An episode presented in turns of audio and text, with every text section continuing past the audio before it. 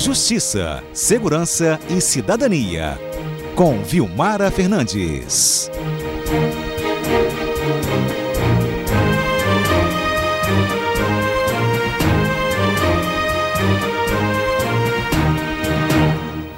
Pois é, gente, vocês já estão acostumados com a voz da Vilmara Fernandes, reportagens especiais, sempre premiadíssimas aqui na programação da CBN. A Vilmara, inclusive, já corou programas aqui na CBN, né, Vilmara?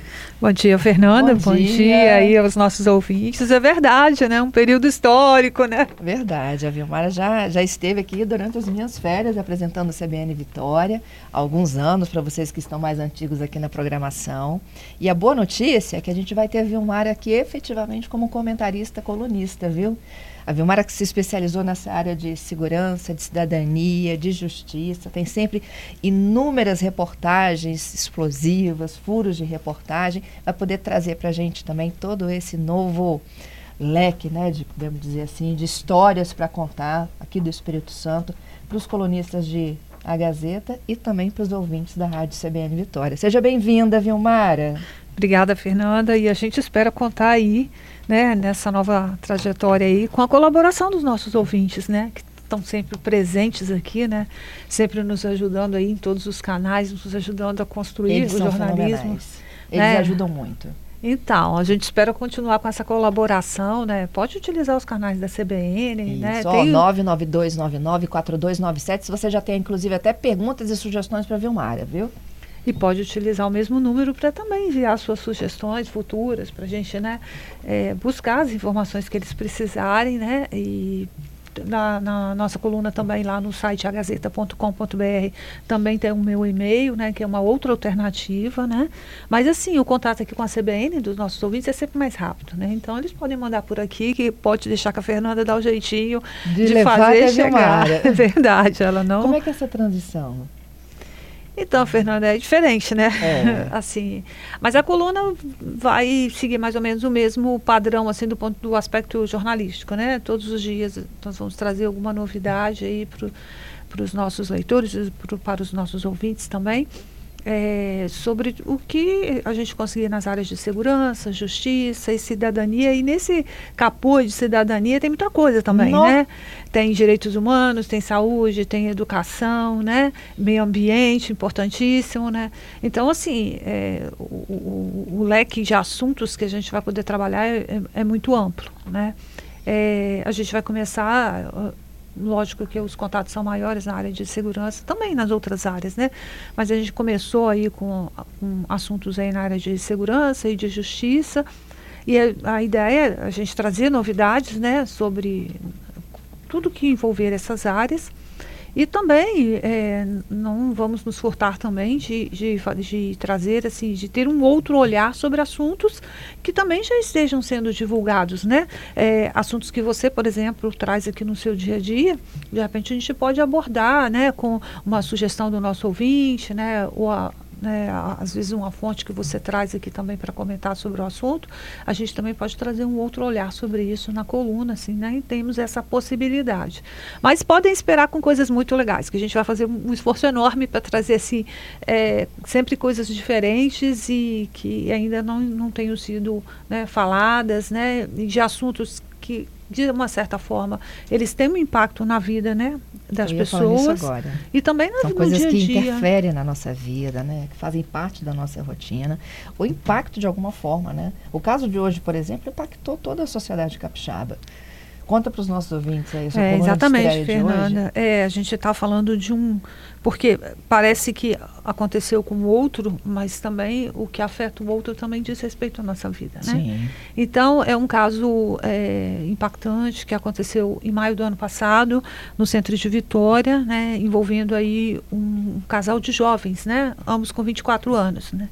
E o, o Matheus Stein, ele foi acusado e posteriormente denunciado aí pelo Ministério Público como o autor do assassinato da namorada, a Ana Carolina, né? Eles moravam nesse apartamento no centro de Vitória. Segundo a polícia, ela foi morta aí com 40 facadas, né? Dez delas foram desferidas contra o rosto né, da vítima. Então, assim, é um, é um crime né, onde foi utilizada muita violência. Né? É, após as investigações e após a denúncia do Ministério Público, né, o, o, ele, o Matheus Stein foi Matheus Stein Pinheiro foi apontado aí como o autor é, do crime, né, Quem do achou homicídio. O corpo, inclusive da, da Ana Carolina foi o pai dele, não foi? Sim, que é, é. o sogro da jovem, né, Isso. né, que segundo a gente divulgou, divulgou na época ele ele entrou no apartamento, arrombou a porta Uhum. na tentativa aí de é, salvar a vítima, né? Mas foi ele que encontrou, né? E ela já estava, é, já tinha sangrado muito e não teve muita alternativa. E aí agora, o- desde então, desde maio do ano passado, um, um mês após o crime, é, o, Ministério Público, né, o- a polícia concluiu o o inquérito policial, o Ministério Público também concluiu e fez a sua denúncia à Justiça, que por sua vez também aceitou a denúncia. Vale é, destacar aí que uma das qualificadoras aí do, do crime é de feminicídio, né? E aí al- algumas semanas depois, praticamente um mês depois, o, o advogado de defesa, né, do Matheus, entrou com esse chamado inc- é, incidente de insanidade, Insanidade. mental, que é um, um momento que quando o juiz aceitou, né, que é uma avaliação que é feita para saber a condição mental é, do réu, né? Porque no momento que a justiça aceitou a denúncia do Ministério Público, ele se tornou réu em uma ação penal. Uhum. E aí a defesa pediu que fosse feito né, um exame médico para verificar a condição de sanidade mental né, do Matheus, que é o réu nesse processo. E aí o processo, nesses casos, né, ele ficou meio parado ali até ter essa resposta, porque a decisão, o retorno, né, o que a resposta desse documento é que decide o futuro desse processo. Isso. E aí, o, no final do ano passado, veio o retorno do laudo, onde veio a resposta aí, e o exame, segundo a defesa do Matheus, aponta que ele é portador de transtorno mental e comportamental devido ao uso de múltiplas drogas, psicose residual. Então, segundo o seu advogado, diante desse laudo, ele, ele informa que ele não tinha é, é, Consciência. consciência no momento dos fatos, né? no Uhum. momento do crime. Ele não tem consciência do, da, da do fato ilícito né? cometido ali. E diante E, disso, portanto, não poderia ser responsabilizada pelo feminicídio. pelo crime. Ah, E aí ele não pode ir a julgamento e também não pode ser eh, punido pelo Estado com a prisão, né? Se a alternativa, uma das alternativas seria a internação em um hospital psiquiá- psiquiátrico. Mas vale ressaltar que essa é uma decisão do juiz, Aham. né? É o juiz que decide se, se aceita esse laudo ou não. Inclusive, o Ministério Público do Espírito Santo contestou esse laudo, afirmando que tem informações ali que não foram esclarecedoras. Né? Esse processo também ele conta com o assistente de acusação, né, que trabalha junto com o Ministério Público, que é um advogado que representa eh, a família da vítima. Né? Nesse caso, o advogado é o Dr. Rivelino do Amaral, e ele também acompanhou o Ministério Público, né, e ele concorda que precisa ser questionado, e segundo ele, o laudo apresenta informações que não estão não trouxeram muita clareza sobre a condição de saúde né, do réu e ele, eles estão pedindo que seja feita eh, uma outra análise, né? E o advogado do réu, do Matheus, é o Homero Mafra. Doutor Homero Mafra, Uhum. exatamente. Foi ele que solicitou né, o, o, o incidente de insanidade mental. Ele que faz a defesa e ele eh, nos relatou que ele acreditava que nessa condição física, eh, nessa condição de, de doença mental né, do réu, desde o início, segundo ele, ele já apresentava eh, indícios né, de que ele não estava consciente né, e que por por causa disso, ele não pode ser julgado da forma que um outro réu seria, né? E outros, e normalmente no, no caso de homicídio, quando chega essa altura do processo, né, ele vai se encaminhando para poder ser julgado lá, como as pessoas conhecem, né? Sentar no banco dos réus, né? É, o processo ser apresentado ali à justiça e ele receber uma condenação, né? Pelos é, pela justiça, né? O que não vai ser o caso se confirmado este laudo, né? Se ele for aceito pela justiça, porque aí ele o tratamento que vai ser dado a ele vai ser outro, outro, né? Perante a justiça. O, Quando o, o Ministério Público contesta o laudo ou pede mais informações, tem que se fazer um novo laudo? Sim, o que eles querem Ou exatamente. aquele perito lá, ele responde aos. Não. O Ministério um Público outro, né? pode ser um outro, mas o Ministério Público está pedindo que, eles, que seja feita uma nova perícia médica. Uhum. A, né, a, contestação é nesse sentido, que seja feita, é, seja indicado um novo perito médico e ele seja avaliado novamente. Uhum. Né? Esse é o pedido do Ministério Público. Né? E no, se for feito um, um, um, novo pedido, né, porque vale explicar ali para quando a Justiça faz a designação de um perito, no caso no perito médico, o juiz propõe algumas perguntas, né? Ele lista algumas perguntas, assim, né? Qual pra é a condição? incidente de sanidade. É, em geral para qualquer situação, mas nesse caso ali também ele lista algumas perguntas, né? Do tipo, ele ele era doente naquele momento, que tipo de doença, qual o CID da doença, né? São algumas perguntas que ele pode fazer para poder tentar esclarecer, né? Se naquele momento que os fatos ocorreram, né, ele tinha capacidade né, mental, intelectual de perceber aquilo ali. Então, essas perguntas, o, o médico já recebe, o perito médico, um, um conjunto de perguntas formuladas pelo juiz.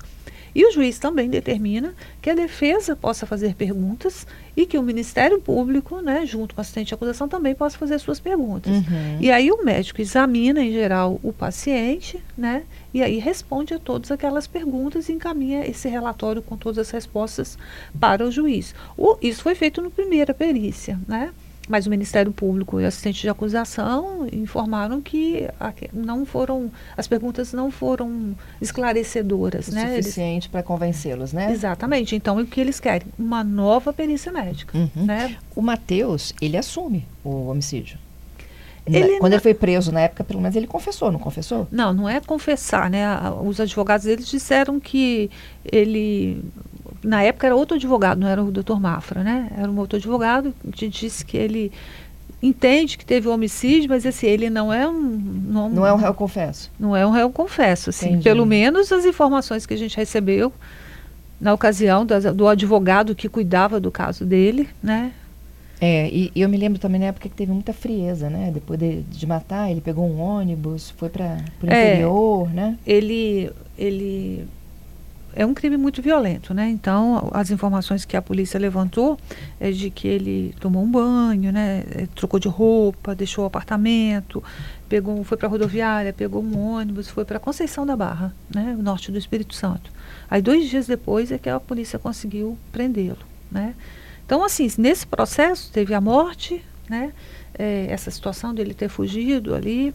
Na época, o advogado até falou que isso não era não era uma fuga, né? Porque se ele fosse pego ali, ele estava sendo preso em flagrante. Em flagrante. Né? Mas vale ressaltar que ele permanece preso, Fernanda. Enquanto não se decide essa situação, é, o juiz não, não autorizou é, a liberdade dele. Ele permanece é, detido. Nesse, nessa época, então, houve o crime, ele foi para Conceição da Barra, a polícia o prendeu, concluiu o inquérito policial, encaminhou para o Ministério Público, que fez a sua denúncia, que foi aceita pela Justiça Estadual. Aí o processo começou a caminhar, que normalmente é aquilo que a gente sempre fala aqui, né? Aí vai ter aquelas audiências, todo mundo apresentando suas provas e caminha para o dia do julgamento. Uhum. O problema é essa etapa agora, que ela está suspensa. Que tem uma interrogação. E uma interrogação, né? Porque se esse laudo de fato for, for aceito, né?